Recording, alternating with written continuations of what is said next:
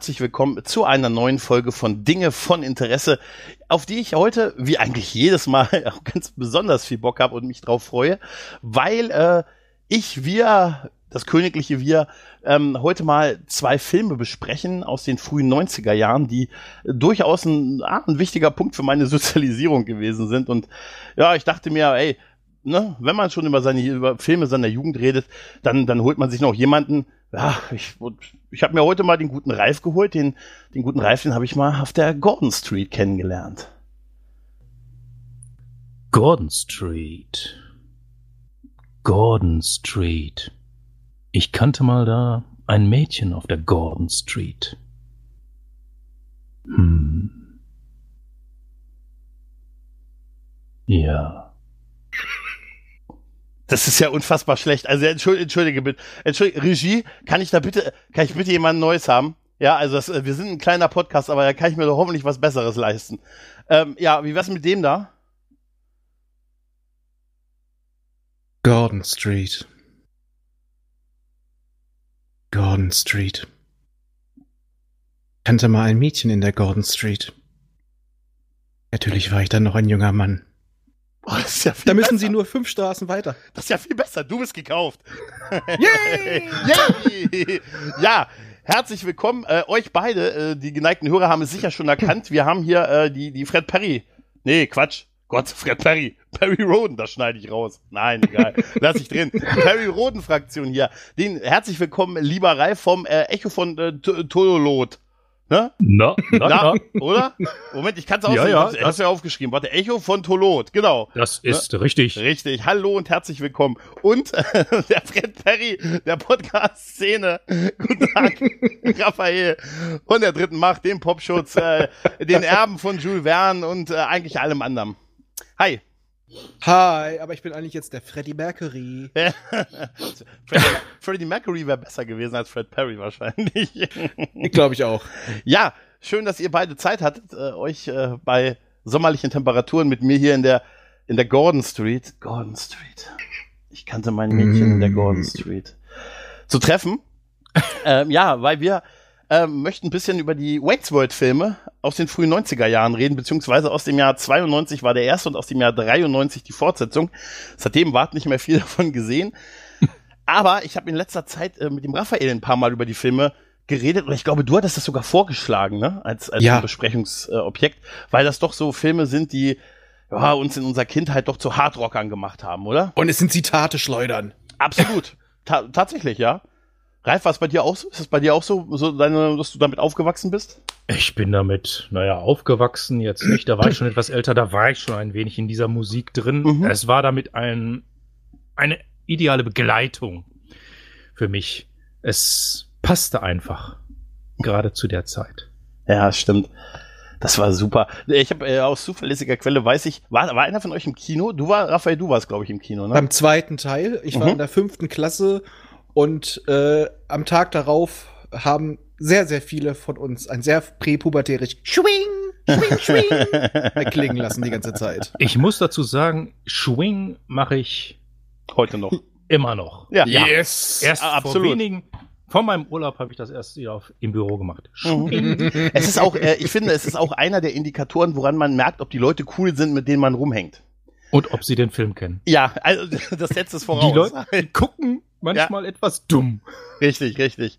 Ähm, ja, im Prinzip ist ja äh, die, die Story ist ja relativ einfach. Ne? Wir haben zwei, zwei Heavy Metal MTV Teenies der frühen 90er, nämlich Wayne Campbell und Garth Elgar, die von Mike Myers und äh, Dana Thurvey, Thurvey gespielt werden. Äh, Terwetter. Die halt im Cerveza, die halt im, äh, im offenen Kanal äh, in Illinois, im, äh, in Aurora, Illinois, äh, eine, eine Serie, Serie machen, die Wayne's World heißt, in der sie einfach so ein bisschen, ja, einfach Quatsch machen, ne? So was, was, was dann zehn Jahre später bei uns auf Giga lief. Äh, und später mit denen die Rocket Beans vielleicht heutzutage ihr Programm füllen, aber das war halt äh, so ein bisschen, ja, sie haben halt, sind halt so, so Musik-Kids hier, die Rock'n'Roll abfeiern, Comics, dumme Witze, vorpubertär, einfach herrlich. Ne? Und die haben halt ja. diese Sendung im offenen Kanal und wir begegnen im ersten Teil eigentlich geht es darum, dass äh, eine, eine, eine böse Firma möchte, dass sie ihr Programm halt im, einem, auf einem großen Sender äh, durchführen, um damit Werbung für die Spielhallen, äh, für Spielhallen zu machen. Äh, ja, und ähm, wie unsere beiden Helden halt damit umgehen, ob sie, äh, ob sie darin landen, ob sie im großen, den großen Durchbruch schaffen und ob sie vor allen Dingen die Liebe finden. Das verrät uns dieser Film. Mhm. Und das Aber Wunderschöne ist, mhm. in dem Film, sie sind nicht nur coole Mettler, sie sind auch noch Nerds. Absolut, ja. absolut. Und es wird sehr oft Star Trek zitiert. Ja. Und ich äh, muss auch sagen, ich glaube für uns alle, also wir wollen, wir wollen die Filme nicht Szene für Szene besprechen, sondern einfach so mal allgemein drüber reden, weil jeder sollte sie kennen und wenn nicht, guckt das, schämt euch, guckt das und hört dann hier weiter. Ähm, ich glaube gerade der der Anfang, äh, die erste Auto, die erste Szene von dem ersten Wayne's World Teil, wenn sie wenn sie im Auto fahren und ähm, durch die Stadt cruisen zum Intro und dazu zu äh, Queens Bohemian Rhapsody abrocken, ist glaube ich eine Kultszene, die wahrscheinlich in den Top 10 aller Kultszenen drin ist, oder? Oh ja. ja. Jedes Mal, wenn der wenn dieses Lied läuft im Auto, während wir mhm. mit dem Auto fahren, kommt die Szene, wo wir wie wild durch die Gegend headbangen. Es ist so und ich egal, würde sagen, und ich würde auch sagen, es geht danach allen so, wie den Schauspielern, die diese Szene sehr oft drehen mussten. Man, in unserem Alter haben wir da mittlerweile tierische Nackenschmerzen. Ja, ja, das stimmt.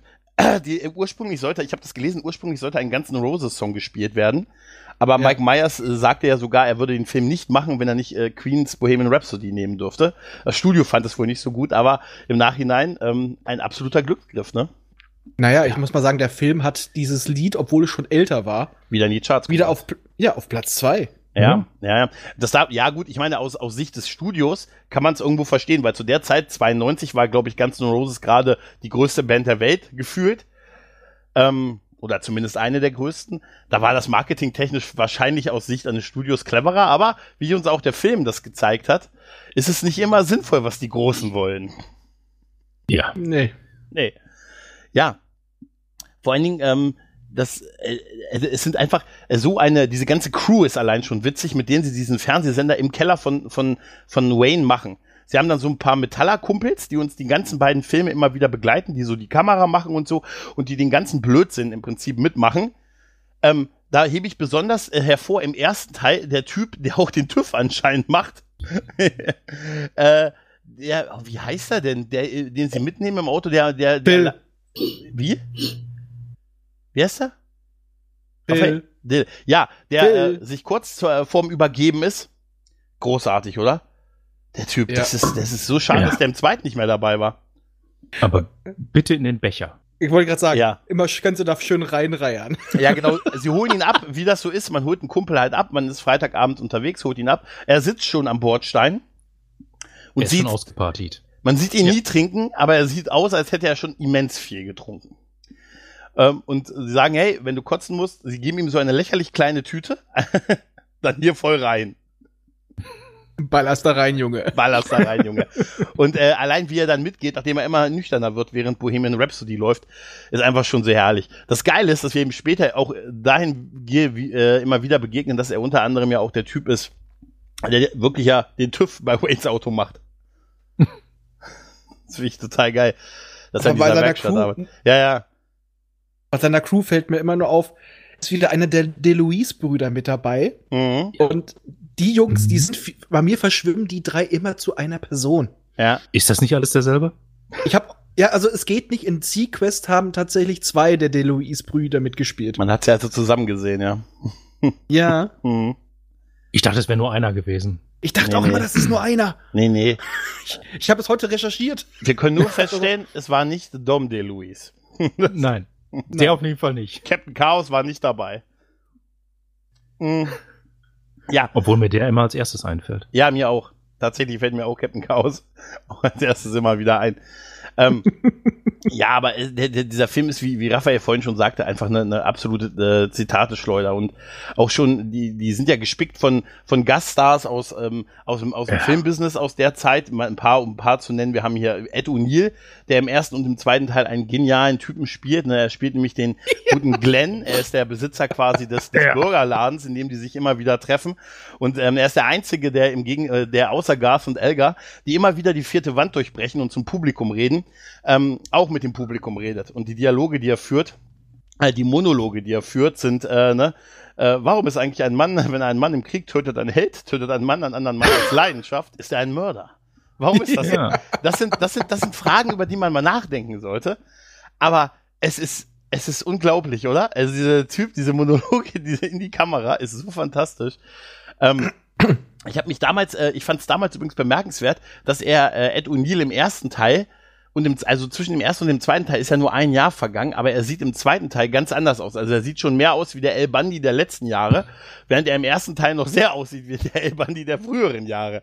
Und das, obwohl nur ein Jahr dazwischen lag. Tja, Maske. Ja, die, ja. Und die Geheimratsecken sind größer geworden und aber er hat kürzere krass. Haare. Aber, aber deutlich. Also er ist wirklich, äh, wirklich äh, sieht deutlich anders aus. Und Wayne's, ähm, hm? Wayne's World hat ihn altern lassen. Mhm. Aber das ist das Tolle. Haarverlust dank Headbanging. Ja, definitiv. Da hat's wieder, da hat es wieder ähm, gezeugt. Die beiden, ähm, auf jeden Fall fahren die, nachdem sie beim Burgerladen sich dann nochmal frisch gemacht haben, ja, in diesen, in diesem Club. Und da äh, steht ein Typ an der Tür, äh, der, der Türsteher dieses Clubs ist, äh, der sogenannte Tiny, der gespielt wird von Meatloaf. Und ich kann, ja. äh, äh, der den grandiosen Satz sagt, hey, da spielt die Band, die Band und die Shitty Beatles. Wie sind die? Die sind scheiße, Mann. Also machen sie ihrem Namen ja alle Ehre. Ja, ja Mann. Ich kann da, kann da eine Geschichte erzählen. Ich habe meine Wette verloren. Äh, obwohl ich den Film kannte, wusste ich nicht, dass das Meatloaf ist und habe meine Wette verloren, weil mir ein Kumpel sagte, der mir damals Bücher für die Ausbildung abkaufen wollte. Ich hatte die schon gemacht, er machte sie gerade und wollte dann so die Bücher von mir kaufen. Und dann haben wir irgendwann, da habe ich gesagt, ja klar, kannst du haben, mache ich dir einen guten Preis. Und er sagt, wir kamen dann irgendwann auf den Film zu sprechen und er sagt dann un Meatloaf und sagt, ja, im Film ist nicht Meatloaf. Da sagte, klar ist da Meatloaf. Und ich sage, nein, ist nicht Meatloaf. Lange Rede, kurzer Sinn, ich habe das Geld für die Bücher nie gesehen. Aber ey, und das, das ist so, das ist so herrlich, diese ganze Besetzung, ne? Wir haben dann ja. noch äh, Rob Lowe, der den äh, Benjamin Kane spielt, der den, den Gegner spielt quasi, also, naja, den, den schleimigen Produzenten, der. Der, der Mann den, ist ein Vampir. Der Mann ist definitiv. der, Mann der ist altert de nicht. Der altert nicht. Er, Keanu Reeves äh, und Adam Baldwin. Ja. Sind die, die nicht altern. Ja. Und Adam Baldwin ist nicht mal ein richtiger Baldwin. Also keiner der Baldwins. Okay, aber dafür Adam ja. Baldwin kriegt wenigstens noch weniger Haare. Also mhm. immerhin, das ist noch ein Anzeichen. Der hat noch den, der hat noch den Anstand, ne? Der altert langsamer nur. Ja, ja. Und er ist aber auch der Beste. Ja. Aber er ist ja keiner. Er ist ja kein echter Baldwin. Also, ja, eben deswegen ist er ja. wahrscheinlich der Aber Beste. er ist der Baldwin der Herzen. Ja, er ist nicht der, also er ist, er ist, wenn Alec, Alec einlädt, kommt, ist er nicht eingeladen, sagen wir so. Oh. Ja. Ähm, ja, genau. Also, hm? also was ich die beste Nebenrolle neben Chris Farley natürlich, äh, fand ich Robert Patrick. Ja, ja, ja. Ja, ja, absolut. Also in, in den beiden Filmen sind ja viele popkulturelle Anspielungen an zeitgenössische Kinofilme. Ne, und im, im zweiten Teil haben wir eine Jurassic Park Anspielung, wo sie sich mhm. nachts den Park ansehen, wo sie dieses Konzert, dieses Wayne Stock veranstalten wollen und da nur nachts im Park, was ist da? Das, das, ähm, das Glas vibriert Kamera schwenkt nach links mit, der, mit dem Lichtkegel der Taschenlampe und wir sehen ja einen T-Rex. ja. Was krass ist, weil das war 93. Das war also zu der Zeit, wo auch Jurassic Park lief. Also die müssen da sehr schnell produziert haben. Und, Vielleicht im ähm, Nachbarstudio. Genau, ja. Und äh, ähm, Robert Patrick war ja im zweiten Teil dabei. Der T1000. Nee, der ist beim ersten. Nee, genau, stimmt, du hast recht. Das war Achso, ich dachte, du meinst bei Terminator, so, ja. ja. Und der war ja auch gerade erst ein Jahr vorher gelaufen. Und ja. dann war es natürlich noch im Gedächtnis. Ja, äh, und das Schöne ist, mhm. das Gasworks, wo die gedreht haben, das ist nur nicht mal ein Kilometer von der Stelle entfernt, wo der aus der, in der Zukunft wieder zurückgereist ist. Ja, aber da sah Robert Patrick in, immer noch so aus wie ein Jahr zuvor, während Ed O'Neill in einem Jahr um tausend Jahre gealtert ist, gefühlt. Er ist ja auch Teil einer schrecklich netten Familie. Ja, definitiv. Altern. Ist euch eigentlich aufgefallen, hat eigentlich Robert Patrick, also es gibt dann diese typische Terminator 2 Verfolgungsszene, er zeigt ihm ein Foto, kennen Sie diesen Jungen? Und ja. äh, was natürlich zu einem Schrei führt, wenn jemand, der aussieht wie der T1000, äh, dir ein Foto von einem vermeintlichen Connor zeigt. Ähm, äh, hat er da wirklich Robert Edward Furlock als äh, John Connor gezeigt? Also ich, ich habe geachtet. Ich, ich habe hab gestern, ich hab ihn gestern noch mal gesehen. Mhm.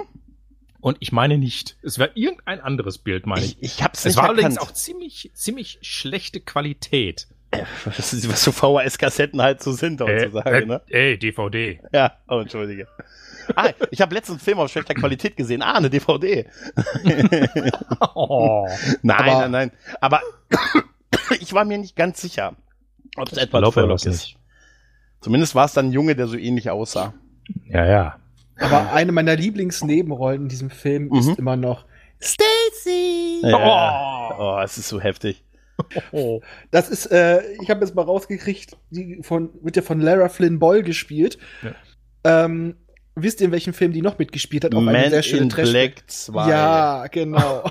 Und, Ich habe ja. sie nicht erkannt. Und sie war lange zusammen mit Jack Nicholson. Mhm, auch mit so Uh. einigen. Aber das Schöne ist auch, äh, diese Rolle basiert auf einer Ex-Freundin von Michael Myers. Äh, Mike Oh, oh. Myers. Mhm. Das gab auch ein bisschen Stress deswegen. Und diese Geschichte mit dem Gewehrständer ist wirklich passiert. Aber sie hat das gemacht Oh. als Gag. Echt? Aber er fand den Gag nicht lustig. Was soll ich mit einem Gewehrständer? Ich habe noch nicht mal eine Waffe. Wayne, wenn du so weitermachst, wirst du mich verlieren. Und zwar bald. Ich habe dich schon vor zwei Monaten verloren. ja, er hat Schluss mit ihr gemacht und ähm, ja, sie akzeptiert das nicht Ja. so ganz. Also, Hm? was mir an Nebenfiguren aufgefallen ist, gleich der erste mit dem Suck-Cut. Der mit der, dieser Mischung aus Staubsauger und, äh, ja, was ist das? Eine Mähmaschine für den Kopf? Ja, ja, ja. Der guckte mich an und ich dachte mir, der sieht, also er war, er war es natürlich nicht, war nicht Tarantino, aber er sah irgendwie, der Gesichtsausdruck sah also ähnlich aus wie ein junger Tarantino. Das wäre möglich. Das Es wäre ist aber Charles Nolan. Oh, okay. Also, ich dachte mir, der hat doch eine gewisse Ähnlichkeit. Ja, die, die ganzen Nebendarsteller in den beiden Filmen, wir machen die so beiden Filme mal so, so an ein Stück quasi. Die, bei, ähm, die beiden, die Nebendarsteller sind alle irgendwie Gold, ne? Sei es, äh, sei es auch vor allen Dingen Chris Farley im zweiten Ja. Teil. Halt, der diesen verunglückten Roadie spielt. Im zweiten Teil geht's halt Nee, das war darum. im ersten auch. War er auch im ersten schon dabei? Ja, der war im ersten auch. Echt? Der hatte, das war der, das war der Roadie, oder, nee, der Security Guard, der so unglaublich viel über diesen Producer wusste. Worauf dann immer drauf rumgehackt wurde, es ist ja toll, dass wir das jetzt alles wissen. Wenn wir das jetzt nicht gewusst Ach hätten. ja. Und es ist uns vorher ganz irrelevant erschienen. Ja, Oh, ja, ja. ja, gut, diese ganzen Metaszenen sind sowieso großartig, ne? Ja. Hm, Diese Szene, wo, wenn sie bei sowas genau schon darauf hinweisen mit, hm, da wird uns nebenbei eine für uns zu diesem Zeitpunkt völlig irrelevante Information gegeben.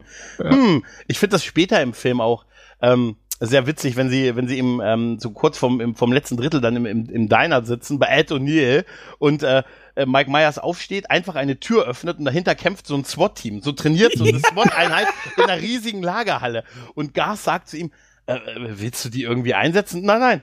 Ich wollte einfach nur mal eine Tür öffnen, wo im Hintergrund genau sowas passiert. Und das sind so Momente, wo ich sage, da, so würde ich es auch schreiben, glaube ich. Ich würde Ja. mir einfach Träume auch erfüllen, wenn ich so ein Drehbuch schreiben könnte. Und dieser ganze Film wird so schön von Musik begleitet. Und natürlich eine Sache, deswegen Ja. muss ich es reinbringen, weil wir gerade im Diner sind. Die Foxy Lady Szene. Oh. Mhm. Wenn Gas auf deine Dream Woman abgeht. Mhm. Und dann Foxy Lady und er pa- packt sich dann immer seine Hände da oben an den Kopf wie so zwei Ohren. Foxy. Das ist so ich geil. lache Tränen. Das ist, Ah, das- Und das Schöne ist, diese Frau hat auch echt so einen Pornonamen, die heißt Mhm. Donna Dixon. ey, Und es ist die Frau von Dan Aykroyd. ernsthaft? Ist die Frau Oder von warte mal, Nick- kurz. oder Nenn ich Dan Aykroyd oder ich guck mal kurz, wie, was. Aber ähm, Ja. ist, also genau diese Kleinigkeiten, ne, gepaart mit dieser geilen Mucke, die beide Filme haben, ne, machen Ja. das halt wirklich großartig. Ne? Und ich muss auch sagen, äh, Chapeau an die Haare von Garth Elgar. Er sieht so geil aus mit dieser Frisur. Ja, Don, äh, Dan Aykroyd. Ist die Ex-Frau? Ja, nee, ist noch mit ihm, glaube Oh, ich. ist noch mit ihm so. Ist noch die, warum geht man immer vom Schlimmsten aus? Das ist ja, haben wir ja, Ja, sie, weil, sie heißt wie ein Pornostar, Entschuldigung. Dixon. Es ist das. ich habe jetzt gestern, ich habe letztens ähm, äh, in der aktuellen äh, Babylon 5 Folge vom Grauen Rat Werbung äh, haben wir äh, auch über die Namen von den Captains der gegnerischen Schiffe gesprochen von der Erdallianz und der eine Captain heißt Lizard of Morgenstone. da haben, sind wir uns einig, dass wenn ich mal Okay. einen Rollenspielcharakter habe, ist es Lizard of Morgenstone. ja, nee, aber das, das, das ist wirklich, das ist wirklich großartig und ähm, auch, wir haben ja ganz vergessen, über Tia Career zu reden, die natürlich Oh. die Leading Lady Schwing. dieser Filme, Schwing, Schwing. genau, Schwing, Schwing. ähm, die, äh, für diese Filme eine Rolle in, wie mir Raphael heute sagte, in Baywatch abgelehnt hatte. Das sind so die Nachrichten, die ich Sonntagnachmittags von Raphael kriege. Die ah, hat Baywatch und in der abgelehnt. Nacht. Und, in, der Nacht, in der Nacht. Die hat Baywatch abgelehnt. So aus dem Kontext raus. Die hat Baywatch dafür abgelehnt. Ich so, Alter, was? was? Dafür hätte sie auch einen Schwing von mir gekriegt. es das war die richtige Entscheidung. Ja, ja, stimmt. Da, da wäre sie nur eine von vielen gewesen. Da würden wir heute nicht drüber reden, wahrscheinlich. Da würden wir den Ton ausmachen und sie uns nur angucken. Der einzige, Aber die Frau kann ja singen. Ja, sie hat es auch selbst gesungen. Ich war ganz überrascht. Ich hatte ja. das nochmal nachrecherchiert. Ich habe immer gedacht, das wäre so halt eine andere, so Blümchenmäßig, ne, so eine andere Sängerin. Aber es war sie selber. Sie hat wirklich Alben rausgebracht. Ja, mhm. die kann singen. Oh ja, hat eine richtige mal, Röhre. Ja, wirklich. Und das war richtig geil. Also, ähm, ja, auf jeden Fall. Sang. Sang. Ex ex excellent. Müssen die ganzen Sprüche immer zwischendurch reinbringen. Die Zitate Schleuder, ja. Genau, sie steht auf der Bühne und wie sie spielt, ist auch geil mit diesem Glitzer um sie rum, wenn sie betrachtet wird von, von ähm, dem guten äh, Mike ähm, also äh, und dem guten Rob Lowe, die beide total versonnen äh, im Publikum stehen und sie einfach nur anstieren. Dreamweaver. Ja. das ist so großartig. Das ist so toll.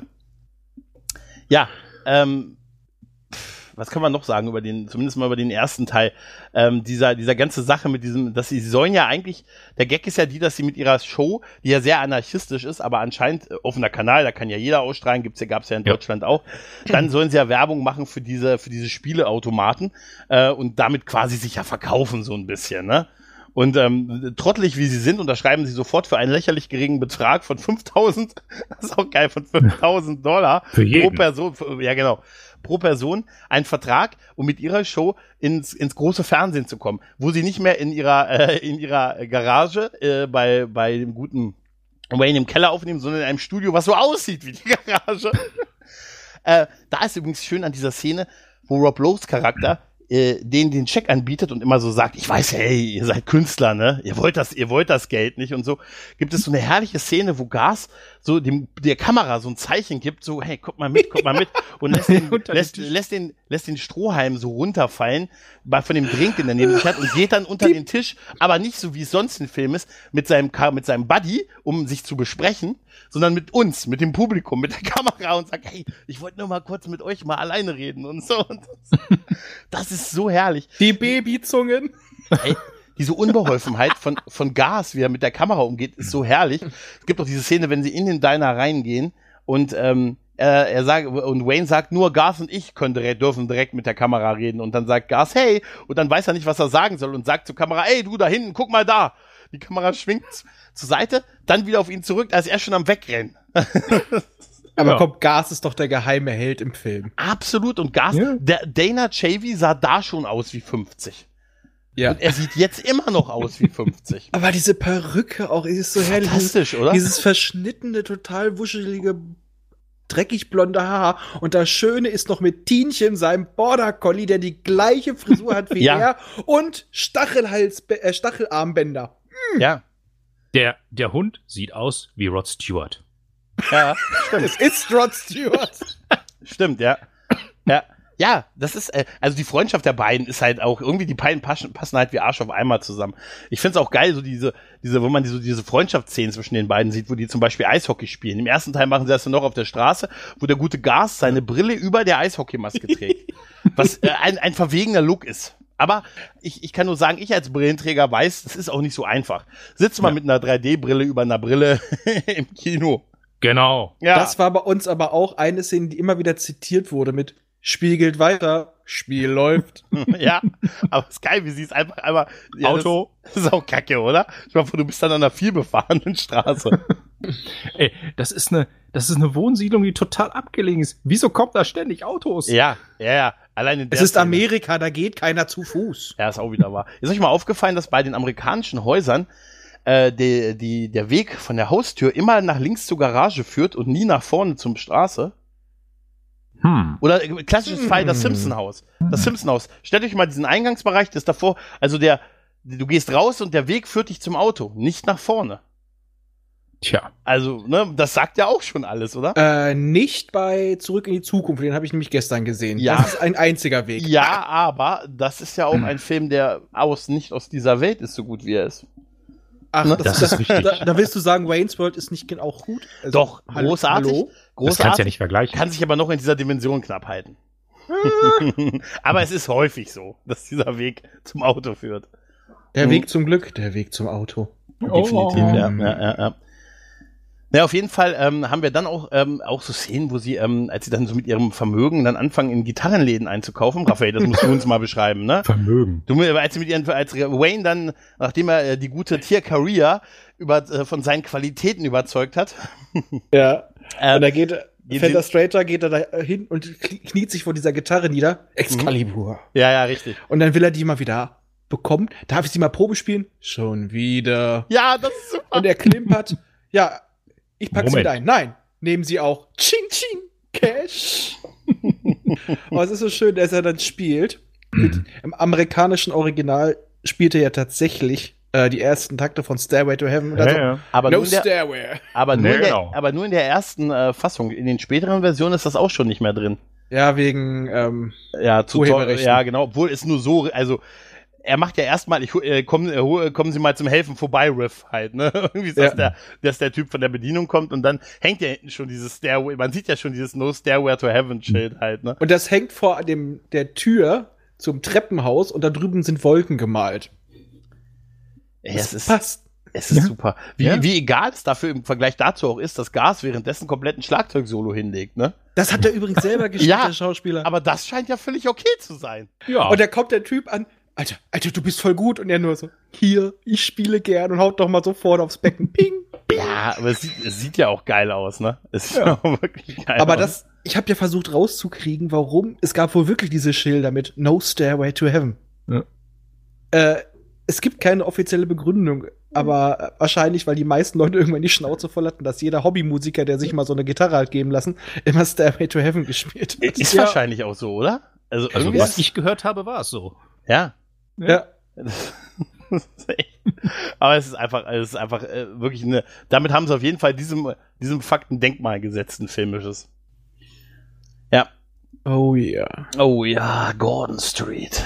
Gordon Street. Mhm. Ja, auf jeden Fall ähm, geht's halt dann weiterhin darum, dass sie halt äh, ja ihre ihre Sendung produzieren und ähm, ja, ja, die Liebe wächst.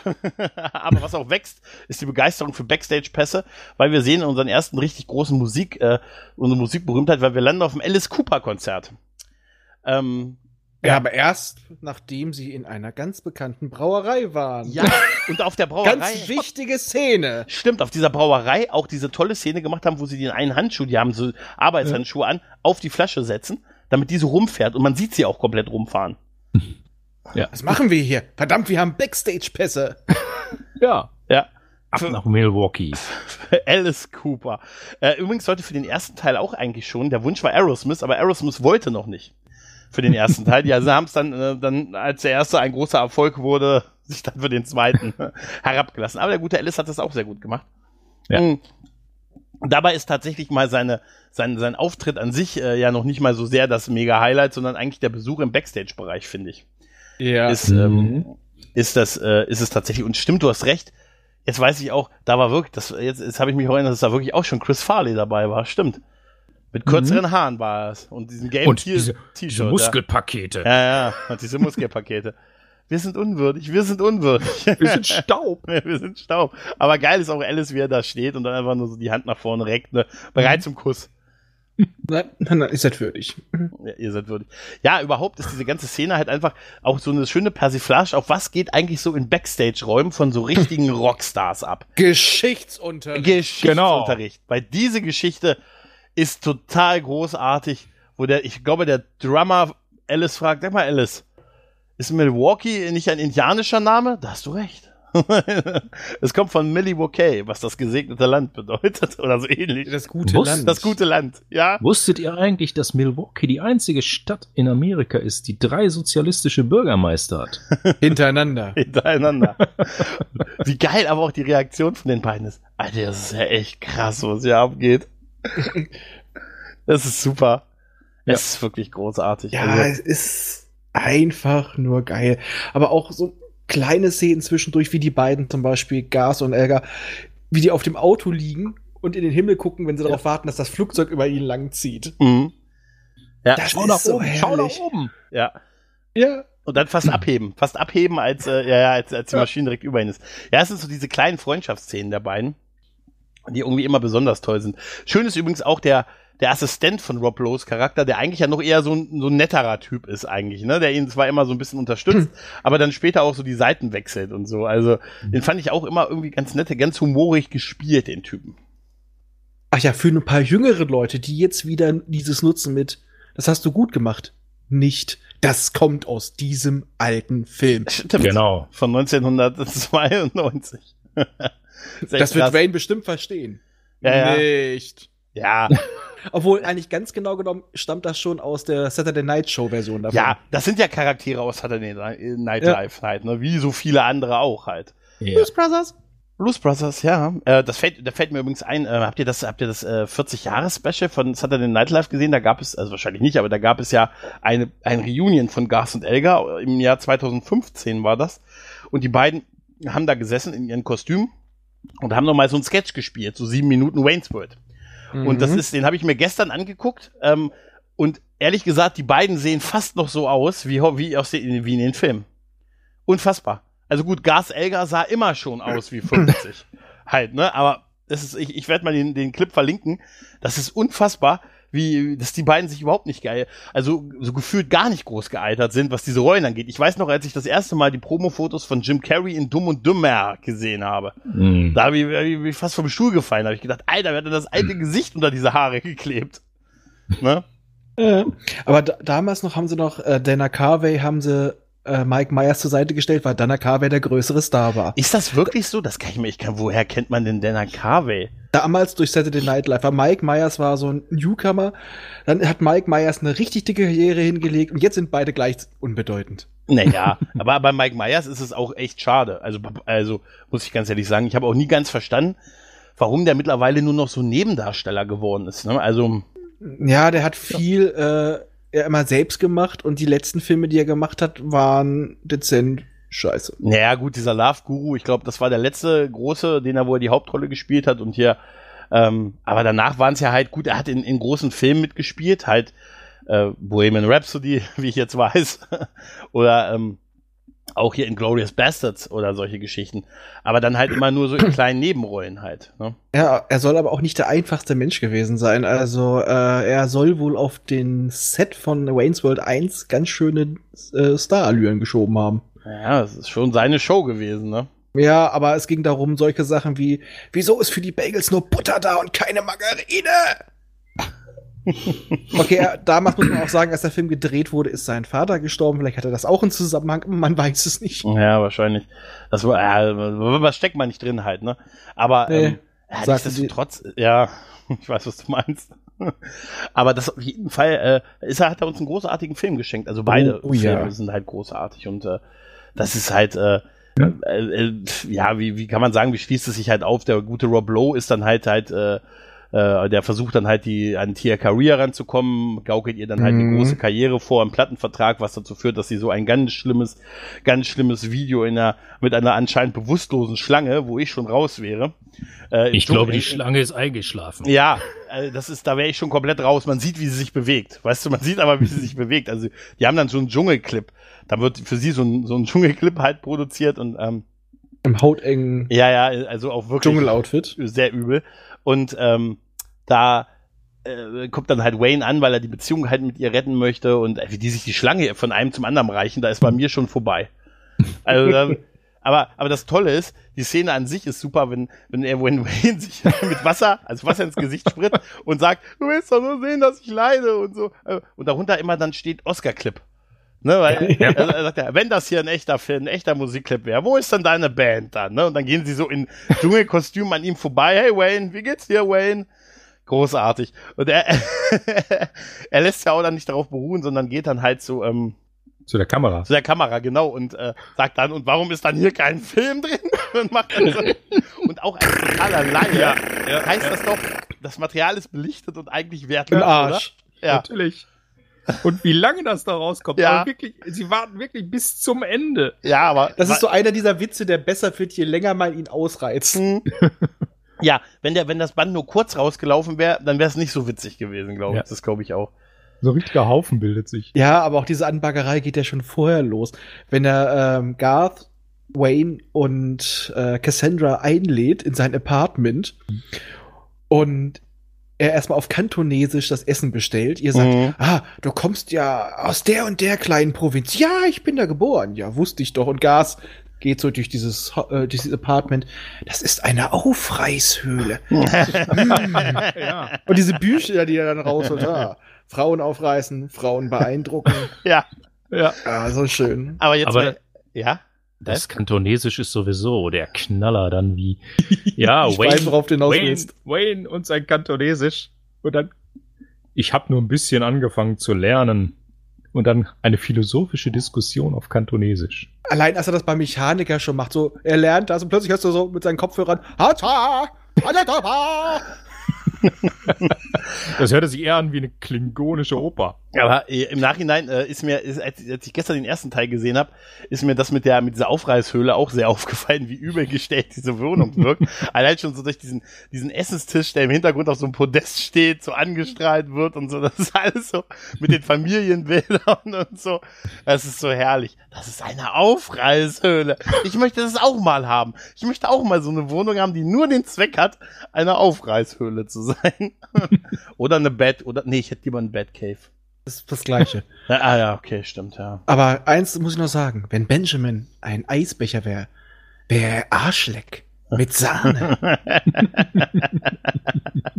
oh, ich krieg den Gag nicht mehr zusammen. Er hat da noch auch, auch irgendwie so eine, er macht, er sagt auch irgendwas zu dem, wie er ist. Also, dass der, was, was der Typ, der, ist er, er hat gesagt, er ist, er ist das und das. Er hat uns nämlich Ja. beide, äh, ja, ich, ich krieg's nicht mehr ganz zusammen. Gestern habe ich dann total gelacht darüber, was, als was er gesagt hat, was, was der Benjamin ist.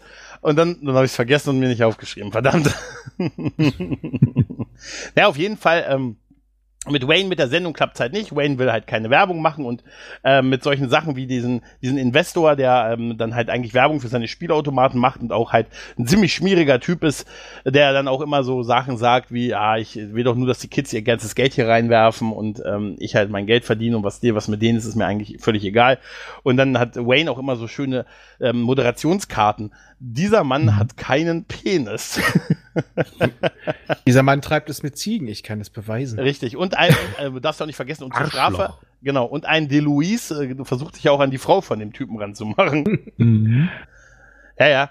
Und damit scheitert halt die Sendung, weil äh, Wayne dann rausgeschmissen wird, weil er halt den, den Sponsor beleidigt hat. Und naja, dann geht natürlich äh, Gas mit, aber sie können die Sendung äh, nicht einfach so behalten, weil die Sendung gehört ja jetzt ähm, Schmierlappen Nummer eins.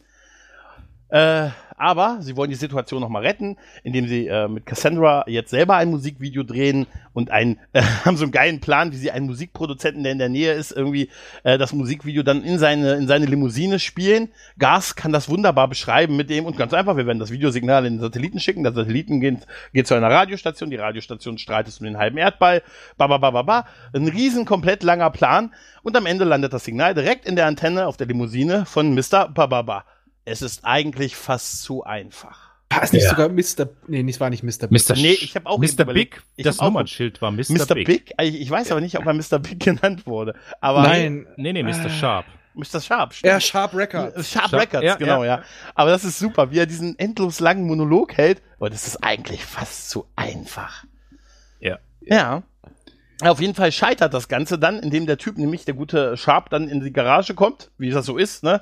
Er hat das Signal anscheinend bis zur Quelle zurückverfolgt, was man so in Limousinen macht, wenn man überraschend das ein Fernsehsignal von einem Musikvideoclip eingespielt bekommt. Ich Und glaube, so- sie haben gesagt, wo es ist. Haben sie es gesagt? Ah, Ich okay. meine, Ja. es wäre, wenn Live aus dem Keller. Ach ja, stimmt. Mm, Stimmt, ist ja eine Aurora, Wayne's Illinois. Genau, ist ja eine äh, genau äh, Wayne's World Produktion, ja. Und dann kommt er hin und sagt, ja, du bist gut, aber du bist noch nicht so weit. Und geht und dann bricht halt alles über über ihn zusammen. Sie hasst ihn, der Produzent äh, sagt, ja, die Sendung gehört mir und die Band, es fängt alles an zu brennen und so bricht halt komplett die Welt für Wayne zusammen, äh, was dann dazu äh, da zu einer Szene führt, wo ähm, äh, der gute Rob und Tia Career unfassbar glänzend am Strand liegen. Also die glä- also ich habe mich gefragt, wie kann man nur so glänzen? Wie die beiden. Also die Wie müssen, viel Öl? da müssen die, da müssen da müssen stundenlang Leute geölt haben um die beiden. so zum Glänzen zu kriegen. Und dann. Tias Brüste brauchen mehr Öl. Warum, wie leuchtest du denn eine Brust aus? ja, und äh, äh, die beiden, äh, Gas und äh, Wayne, werden aber von der Seite in das Bild reingeslidet und sagen, ey, ihr wollt doch nicht, dass dieser Film so endet. Und es gibt auch eine ikonische Szene, der sagt, ja, und wir sehen eine Traumsequenz, in der das Ganze halt sich zum Guten gewendet hat. Die gute Tia Career bekommt ihren Plattenvertrag, die Jungs kriegen ihre Sendung wieder und alle, und das ist eine herrliche Schlusseinstellung vom ersten Teil, kommen in die Kamera, sind, äh, sind im Keller von Wayne. Also alle Protagonisten erzählen nochmal, was sie gelernt haben. Und dass sie dadurch bessere Menschen geworden sind. Du hast nur eins vergessen, noch dazwischen. Mhm. Mhm. Es gibt einmal das gute Ende, wo sie ihren Plattenvertrag kriegt. Ja. Und dann der alte Mann, der den Rummelplatz besitzt. er ist nämlich eigentlich Benjamin gewesen, hat eine Maske auf, wie bei Scooby-Doo. Ja. Und diesen Rummelplatzbesitzer siehst du ganz am Anfang vom ja. Diner sitzen, äh, im Diner. Stimmt, Im Diner ja. war der, genau. Und das, das danach ist dann diese Geschichte, wo sie alle bessere Menschen geworden. Ja, also wenn, dann nehmen wir doch das richtig super, duper, super positive Ende. Ja, das perfekte Ende. Aber das ist halt auch so super, wo sie sich alle am Ende umarmen und high-pfeifen und äh, Wayne und Gas noch so ins, in die Kamera rein, so, hey, wir haben euch verarscht, so sinngemäß. Und das ist, ey, das ist so herrlich. So, das ist das ideale Ende für den Film äh, und du kannst ja aussuchen, welches dir am besten gefallen hat. Was ich auch schön fand, war diese geile 90er Jahre Uhr, die Gas trägt, mit dem Taschenrechner unter dem Display. Also wo du halt noch so, ja. so einen eindeutigen Taschen, wo, wo hatten wir nicht alle mal sowas, einen Taschenrechner ja. am Handgelenk ja. und äh, mal ehrlich, für den Fall, dass uns überraschend mal eine Gleichung begegnet ist. Man muss ja ständig was ausrechnen. Heutzutage, ich sag dir eins, also hier im Dorf, da musst du mit allem rechnen. Ja. da kommst du da hin und ja, hier rechne das mal aus. Richtig, richtig. Meine alte Wenn ich das jetzt hätte, das wäre so geil. Damit habe ich nicht gerechnet. Meine alte, oh. meine alte Mathelehrerin hat mich verfolgt wie der Zähler den Nenner. Ja, ähm, ja, das ist auch im Prinzip schon äh, die Story vom, vom ersten Teil. Und der zweite Teil, der geht eigentlich fast, naja, mit einer, mit einer kleinen Pause, aber er geht halt nahtlos da rein, da rein. Er beginnt halt auch erstmal mit einem, was ist seitdem passiert und wir erfahren halt, dass Wayne äh, und äh, ich sag immer Tia Korea, aber sie hat ja, sie hat ja, sie hat ja einen richtigen Namen, ne? Sie hat Cassandra. Cassandra. Cassandra, dass die mittlerweile immer noch ein Paar sind, dass, äh, dass Wayne's, äh, Wayne's World immer noch läuft ähm, auf dem offenen Kanal und immer wieder Sendeplatzprobleme hat, weil sie werden immer hin und her gereicht, ja, weil die Herrenmenschensendung, die ist abgesetzt worden, aber dafür sind die Kochteufel, haben sich verschoben. ähm, ja, wir erleben halt, was so alles so ein Jahr später mit den Charakteren geworden ist und dass sie eigentlich noch so sind wie im ersten Teil. Mm, die beiden sind nur endlich von ihren Eltern ausgezogen. Stimmt, ja, ja. ja. Mhm. Ich würde sagen, der Keller ist woanders hin verlegt worden. Er mhm. wohnt jetzt an einem richtig schicken Loft. Ja, stimmt. Mit Footballtelefon. Ja. Mit Footballtelefon, ja. Ähm, aber äh, Wayne hat eine kleine Sinnkrise. Er hat, ich meine, er hat eine Freundin, er hat eine erfolgreiche Sendung im, ähm, im offenen Kanal, die sich gegen den Herrenmenschensender durchgesetzt hat. das ist so eine herrliche Szene. Ähm, aber er hat so das Problem, dass er das Gefühl hat, irgendwie, weil alle ihm immer sagen, ja, mal im Leben weiterkommen. Ne? Und du bist, bleibst so auf der Stelle. Und er muss irgendwas mit seinem Leben machen. Ne? Und was passiert, wenn man sowas, wenn man sowas hat? Man, äh, ja, man, man fängt an, dass er einen das in die Träume verfolgt. Und da träumt er von einem nackten Indianer, der uns den ganzen Film immer wieder begegnet. Ich kann es auch nicht. Ich, ich, muss auch ernst dabei bleiben. Das ist ein nackten Indianer mit einer Poritze und einer sandigen Poritze. einer sandigen Poritze, die man nicht mehr aus den Augen kriegt, wenn man sie einmal gesehen hat. Und das stimmt leider. Dem Geist von Jim Morrison in der Wüste, der ihm sagt, du musst, du musst ein großes Festival machen in Aurora und die Bands, wenn du sie buchst, werden sie kommen. Werden sie kommen. Was ja so eine Anspielung ist ja, ich glaube, aus Feld der Träume, ne? Ja, wenn du es baust. Feld der Träume. Ja, wenn du es baust. werden sie kommen. Ja, ja, und ich genau. muss jetzt mal kurz auf deine letzte Podcast-Folge anspielen. Mhm. Du musst die Bands zusammenbringen, die Bands. ja, ja, genau, genau. Ja, ja, ja, ja, ja, absolut. Absolut. Das ist eigentlich so ein bisschen der Oberbau, dass er quasi ähm, so in der Beziehung den nächsten Schritt macht, äh, machen wird. Also, ne, nachdem die nächsten Irrungen und Wirrungen wird er sie halt heiraten und er wird halt ein bisschen was auf die Beine stellen, nämlich ein großes Wayne-Stock, was offensichtlich halt an Woodstock angelehnt ist. Ja, weil sonst äh, wird der Vater von, ich will auch schon wieder Tia sagen, ja, ist furchtbar. von Cassandra, will, ein, sagen wir einfach von dem Rasseweib. Ähm, mhm. Der Vater vom Rasseweib will das ja halt nicht einfach seine Tochter an jemanden übergeben. Und es kommt ja deswegen schon zu einer genialen Kampfszene, wo der Vater, der vorher noch so eine Stimme hatte mhm. und äh, Kantonesisch gesprochen hat, dann plötzlich, ja, wir wollen aber nicht mehr mit Untertiteln sprechen und plötzlich springt, klingt er wie Clint Eastwood. Ja, genau. Und es führt dann zu einer Kampfszene, die eigentlich besser ist als Matrix. Definitiv und vor allem die Kampfstile, die ähm, Wayne Kra- drauf hat. der Kranich, der, Kran, der der Tiger und die Beatles. Ey, mit diesem kleinen Beatles-Stück, was man hört, halt, wie er es trommelt. Herrlich, herrlich. Aber überhaupt ist dieses ganze, ähm, das ganze, dieser ganze Loft, in dem, dieser ganze Loft, in dem jetzt Wayne wohnt, hat so viele tolle Sachen. Ich finde diesen Aufzug super, ne, diesen Lastenaufzug, mit dem er sich unten in die Garage bewegt, wo das Auto steht. Und dann hat er natürlich auch für die anderen, die nicht den Lastenaufzug nehmen, hat er eine Rutschstange.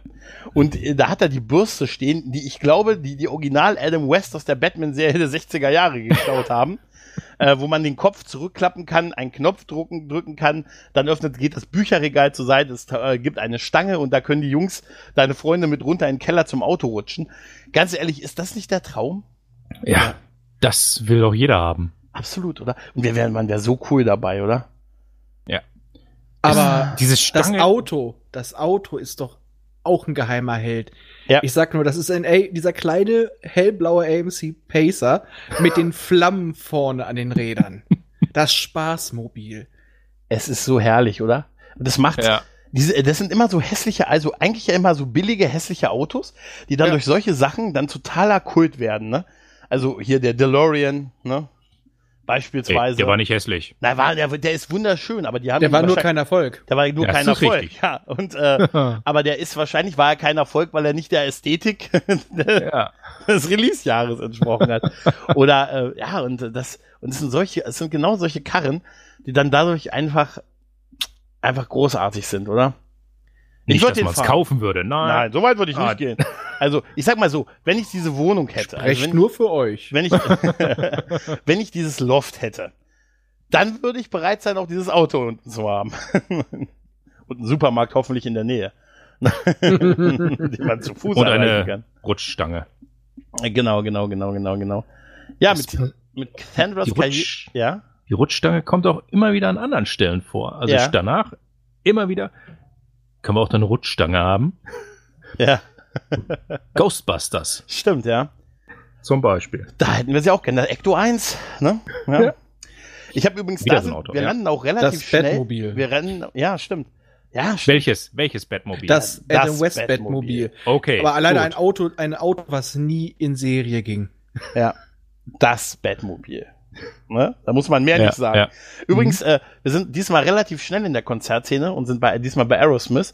Und da fand ich sehr gut. Äh, die beiden haben diesmal auch so VIP-Tickets wieder und stehen halt vorne im Graben, wenn Aerosmith performt. Und was ich total witzig finde, ist das, was im Hintergrund passiert, nämlich, dass du siehst die Security und die, die Crowd und du siehst, dass die Crowd immer wieder Leute nach vorne gibt, die von der Security angenommen werden, was ja jetzt auf Konzerten nichts Ungewöhnliches ist, aber wir sehen zum Beispiel einen Typ mit fünf Pizzas, ne, der einfach und der, sofort nimmt die Security ihm auch diese Pizzastücke weg und wir sehen auch eine Ziege, die nach vorne gereicht wird. Und das ist mir gestern zum ersten Mal aufgefallen, dass da eine Ziege nach vorne gereicht wird. Das sind diese kleinen. Ja, die einem, wenn man den noch mal genauer guckt, einem dann, Mhm. dann so einfallen. Und naja, und dann haben wir natürlich, äh, wir hatten, wenn man einen Rob Lowe, einen unglaublich braunen Rob Lowe im ersten Teil hatte, braucht man schon einen Christopher Walken. Ein Ja. Tanzer, Tänzer vor dem Herrn, der diesmal den Bösewicht macht. Und äh, er sieht einfach schon durch seine Frisur und durch sein Gesicht, er sieht einfach so nicht aus dieser Welt aus, oder? Ja, sowieso. Er Christopher. Walken sieht nie von dieser Welt aus. Ey, ihr kennt das Tanzvideo, ne? Von, äh, was Ja. war das? Fatboy Slim? Ja. Ist das, glaube ich? Boah, ist das ein geiler Typ, oder? Aber wen ich Ja. noch, wen ich auch so, was ich, was ich einfach so dezent creepy fand, war einfach bei dem Kreditinstitut dieses Glas, dieses komische Auge, dieses. So. Ich würde Also- mein rechtes Auge dafür geben. Oh, äh, Ja, ja, ja, das ist ein partiell okularer Albino. Ja, ja, stimmt. Ja, sie brauchen später in einem, ähm, äh, in einem, sie brauchen später Formulare, um Waynestock Genehmigung zu bekommen, sind dann halt bei der Behörde und da ist halt ein Typ, der, sagen wir mal so, ah, den man im Auge behalten sollte. Der, der, der würde aber so auch Psycho aussehen. Der hat Ja. was von so einem Mafia-Killer. Erinnerst du dich noch an ähm, den einen Bud Spencer-Film mit la la la la la? Ja, ja, klar, Der. Killer. ja, klar. Ja, Der natürlich. sieht, der hat Ähnlichkeit mit ihm. Ja, natürlich, klar.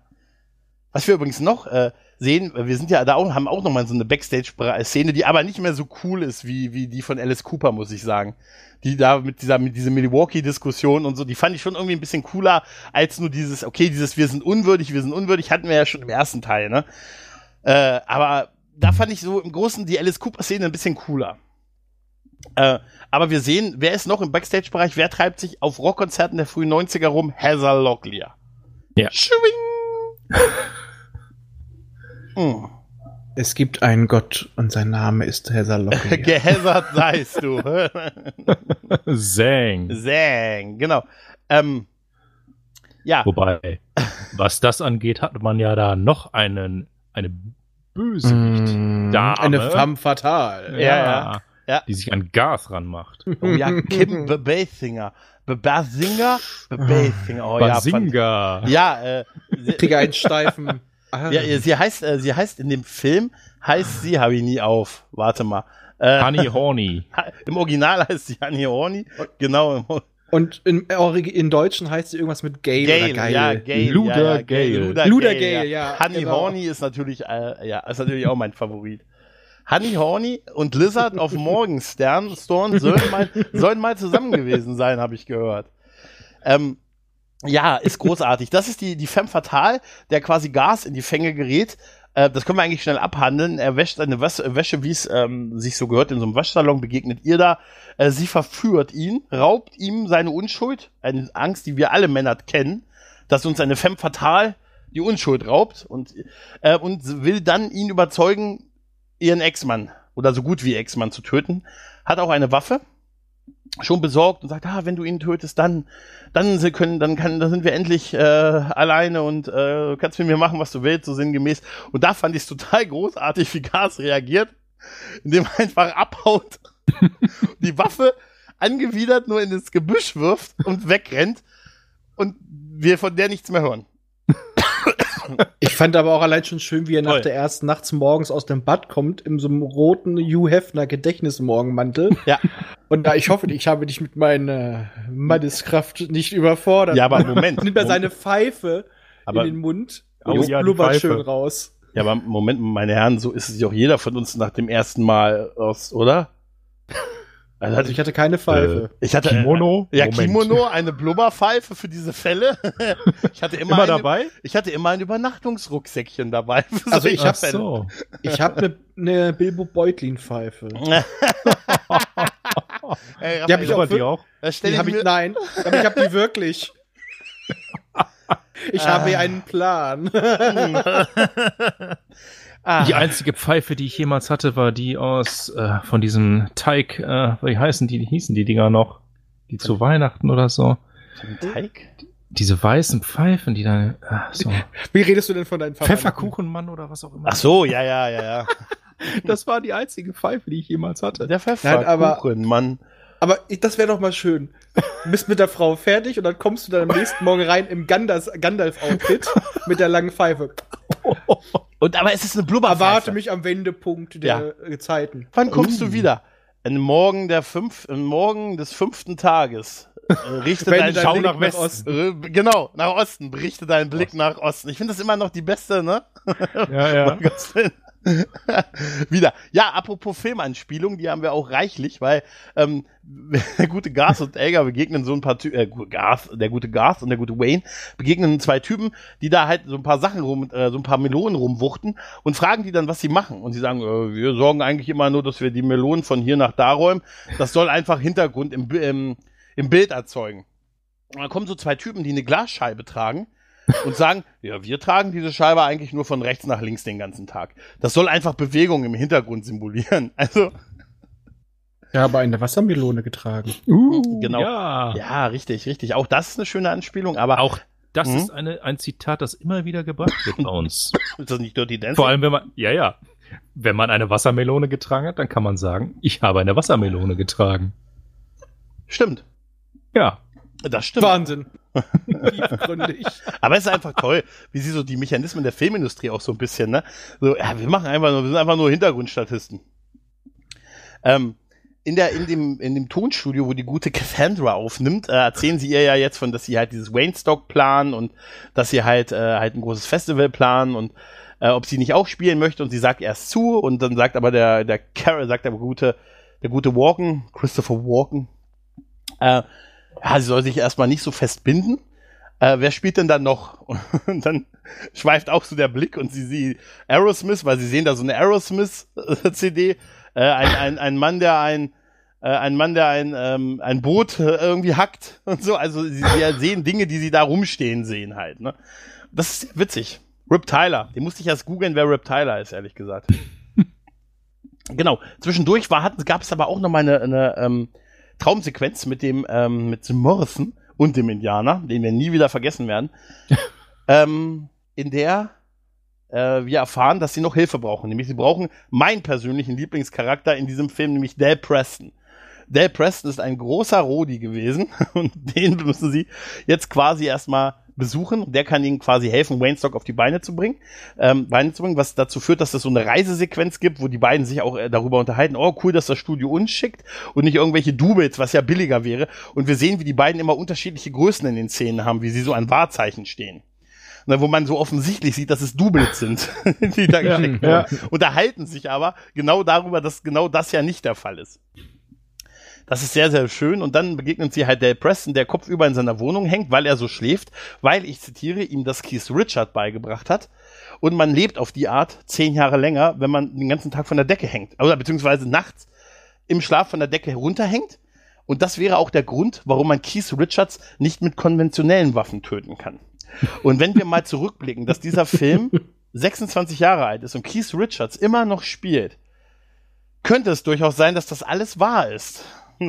Ja, jetzt wissen wir alles über ihn. Ich glaube, Keith Richard ist kein Vampir, weil er altert. Er ist der 200 Jahre Mann. Mhm.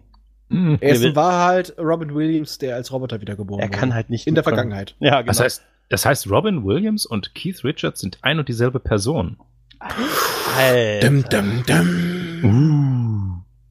Auf jeden Fall will der gute Dale Preston ihm erstmal nicht helfen, ähm, aber hat dann gemerkt, dass die beiden denselben Traum hatten von diesem Indianer, weil das das prägnantere Teil ist, als das Jim Morrison vor ihm gestanden hat. Und, äh, Der nackte Arsch, das prägnanteste Teil von das allen. Das ist so geil. Ja, so, wie, hm? so wie der in der Kamera hing. Ja, das ist auch echt es ist auch ein bisschen Trauma. Also man darf den Film nicht zu später mal angucken.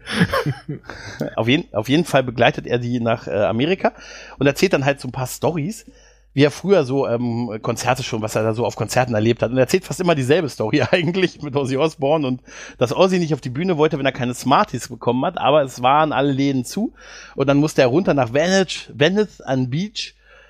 Da gab es einen kleinen Kiosk, wo man noch das bekommen hat, aber äh, der war schon geschlossen also hat er und ein paar andere beschlossen, den Laden aufzubrechen. Die hatten aber keinen Schäferhund, sondern einen bengalischen Tiger. Den er aber mit äh, K.O. mit hier so K.O.-Spray ne, ruhig stellen konnte. Aber dann musste er sich, dann musste er aber den Ladenbesitzer und seinen Sohn mit ihren Schuhen totschlagen. Originalzitat. Und wie geil ihn dann alle entsetzt angucken. Und er sagt, ach, was soll's. Ich habe aber die Smarties gekriegt und Ozzy hat einen tollen Gig abgeliefert und alle sofort, yeah! Ozzy hat einen geilen Gig abgeliefert. Das sind so die Momente, überhaupt auch, da, da ist mir so aufgefallen, dieses ganze, auch dieses ganze Outfit von den ganzen, alles so voller Led Zeppelin, Aerosmith T-Shirts. Es war schon echt so, ey, Ray Cox, frühe MTV, 90er Jahre Zeit, ne? Also, wirklich komplett in, es ist, es lebt diese Zeit, oder? Oh ja. Ja. Da war Kelly Bundy auch noch eine Rockgöre. Bei, äh, bei, ähm, oh. bei äh, dreckig nette Familie. Hat sich ja später geändert ein bisschen. Uh. Ja.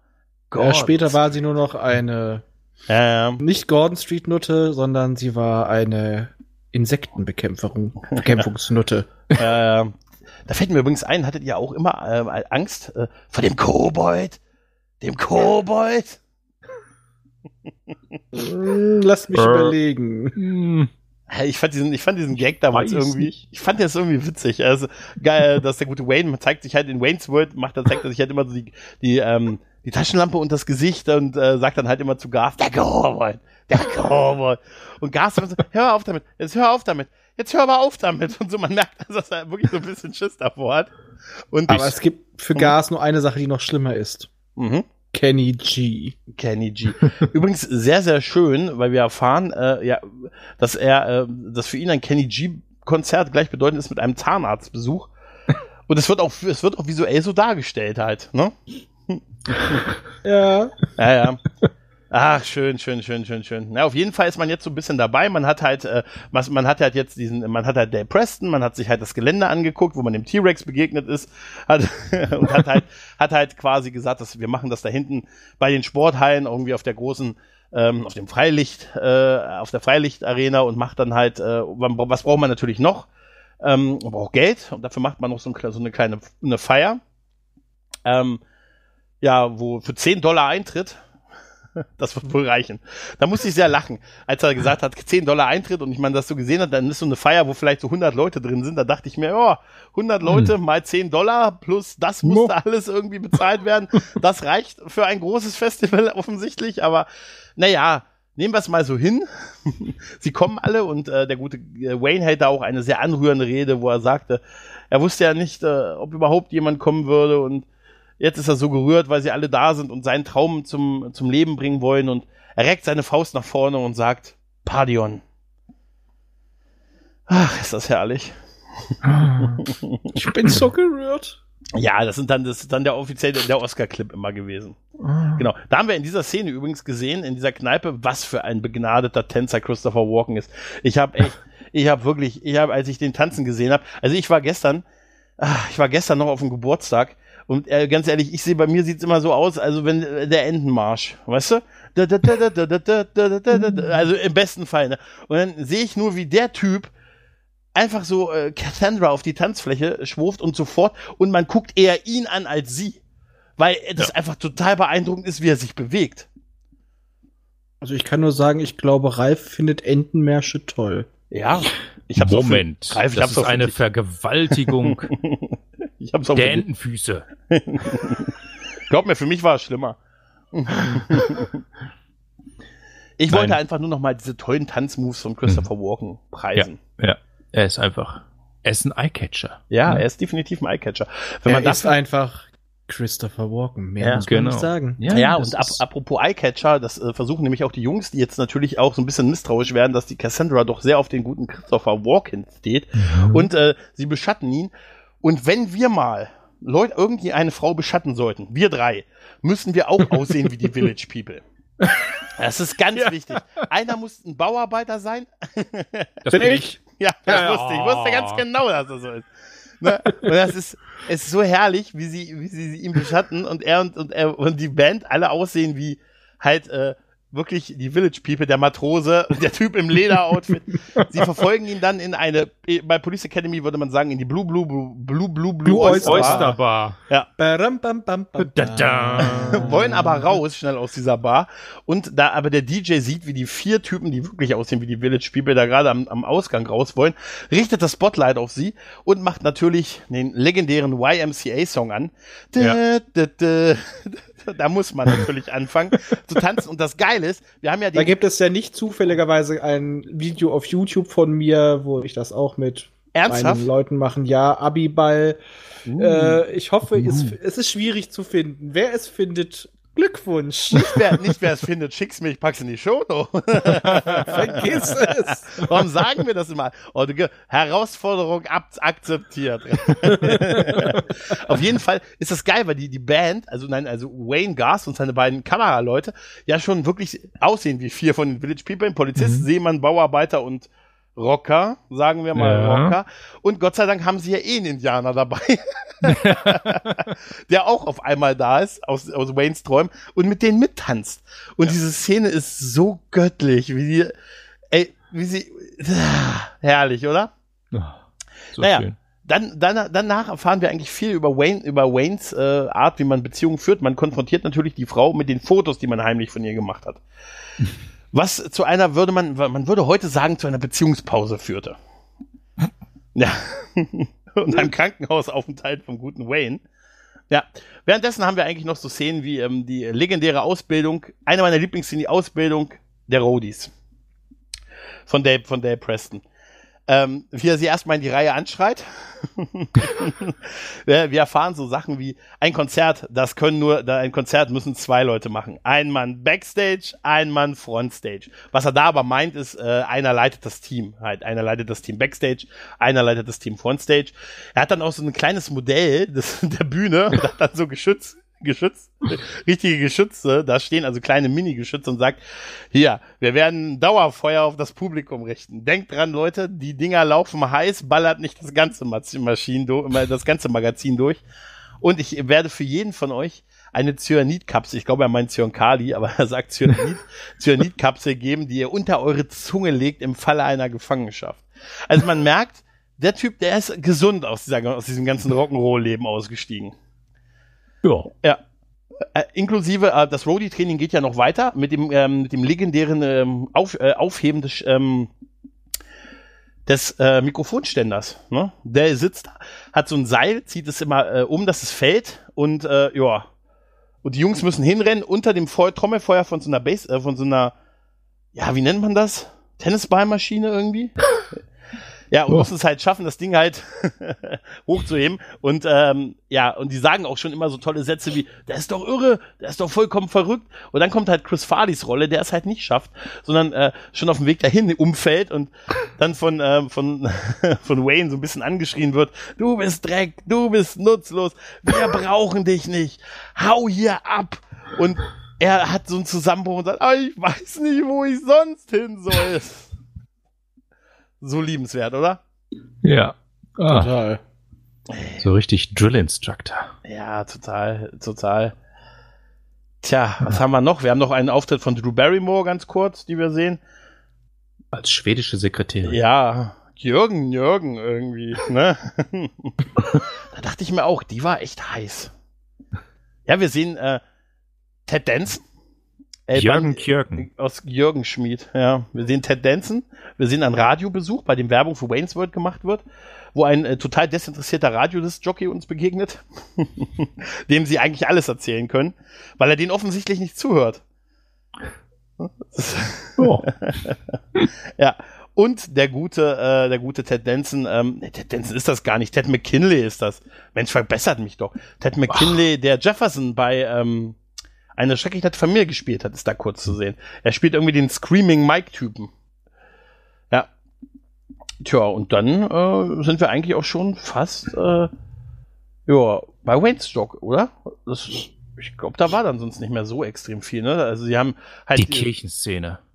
Ja, das stimmt. War, das war Aller die reife Horrorszene. Ja, stimmt. Genau. Da ist auch die Szene her. Ähm, genau, ähm, äh, genau. Wenn sie bei Waynestock halt sind, äh, geht's dann halt los. Bis ist keine Band aufgetaucht. Was machen sie jetzt?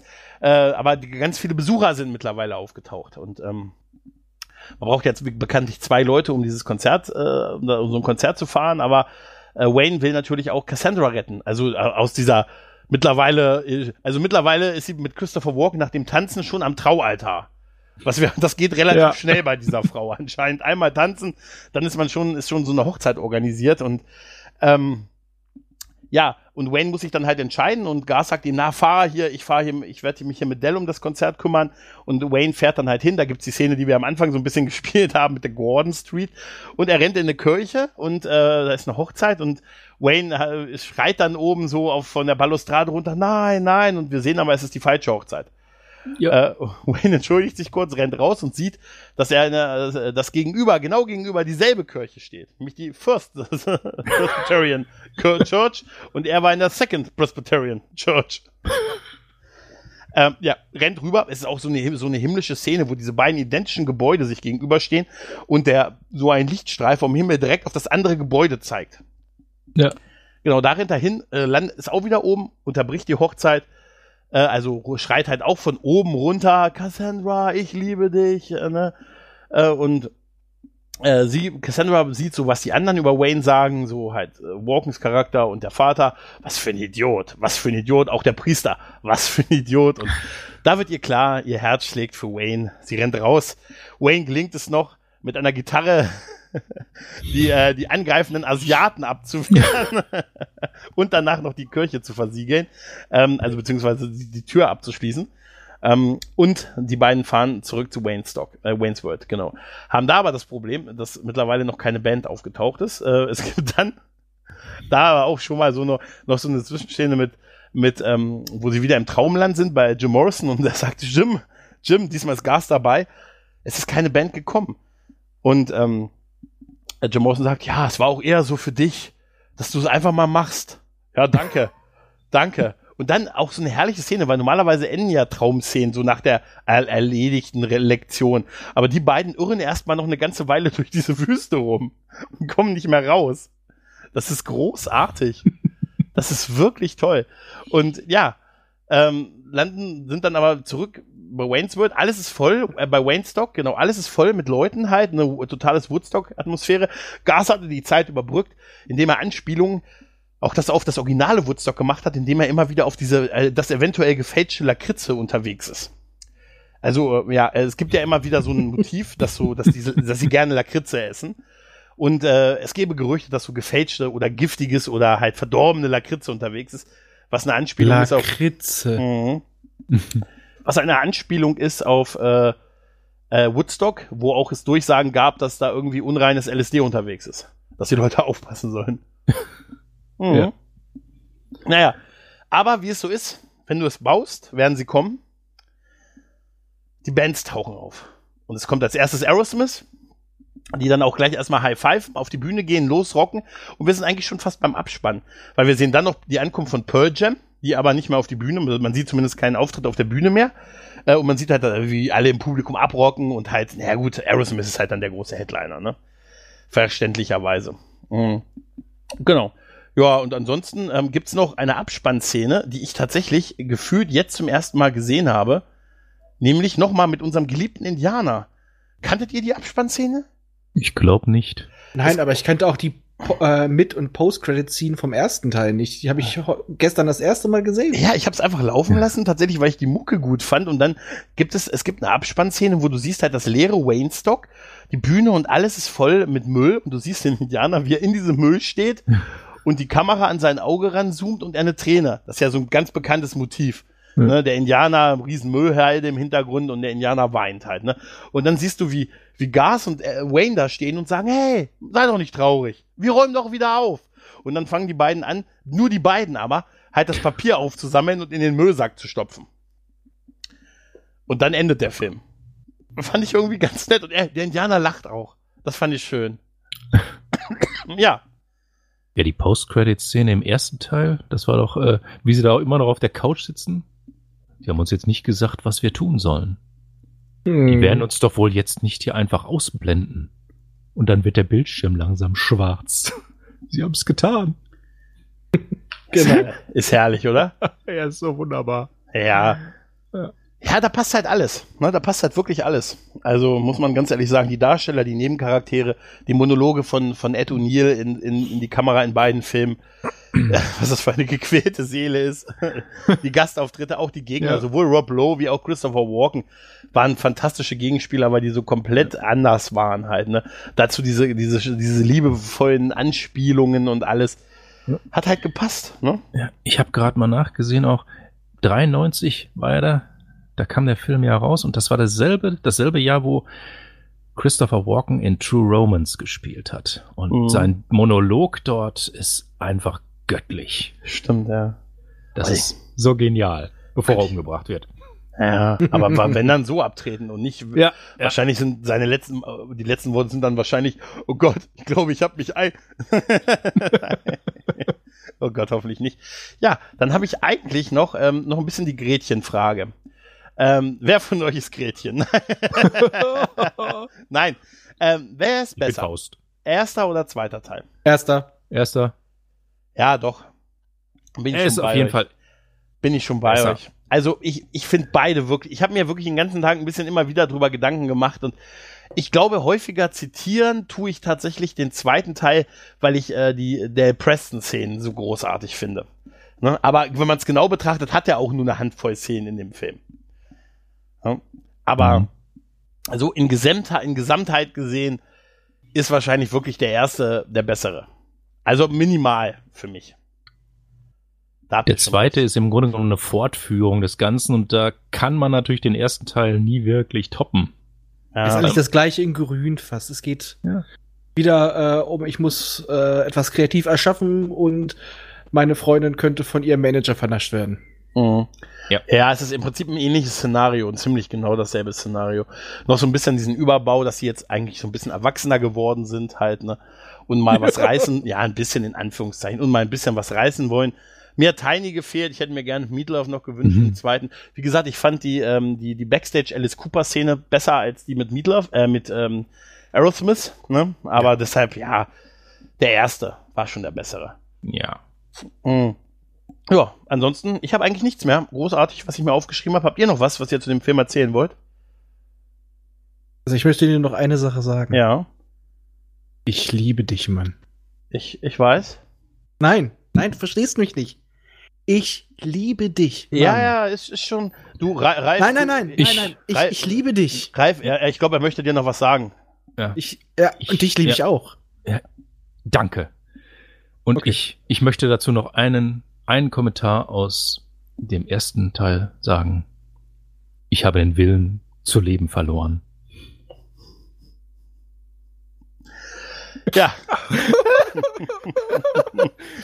In diesem Gas. Sinne bedanke ich mich bei der Peri-Roden-Fraktion, die heute Abend dabei gewesen ist. Ich bedanke mich bei dir, Ralf, und auch ganz lieb bei dir, Raphael und auch bei der geneigten Hörerschaft. Äh, Viva ein Mittler! Viva hey! Hey, hey. Ja, wir hören uns sicher, sicher bald wieder bei Dinge von Interesse. Bis dahin sagen wir mal Tschüss und auf äh, Wiederhören.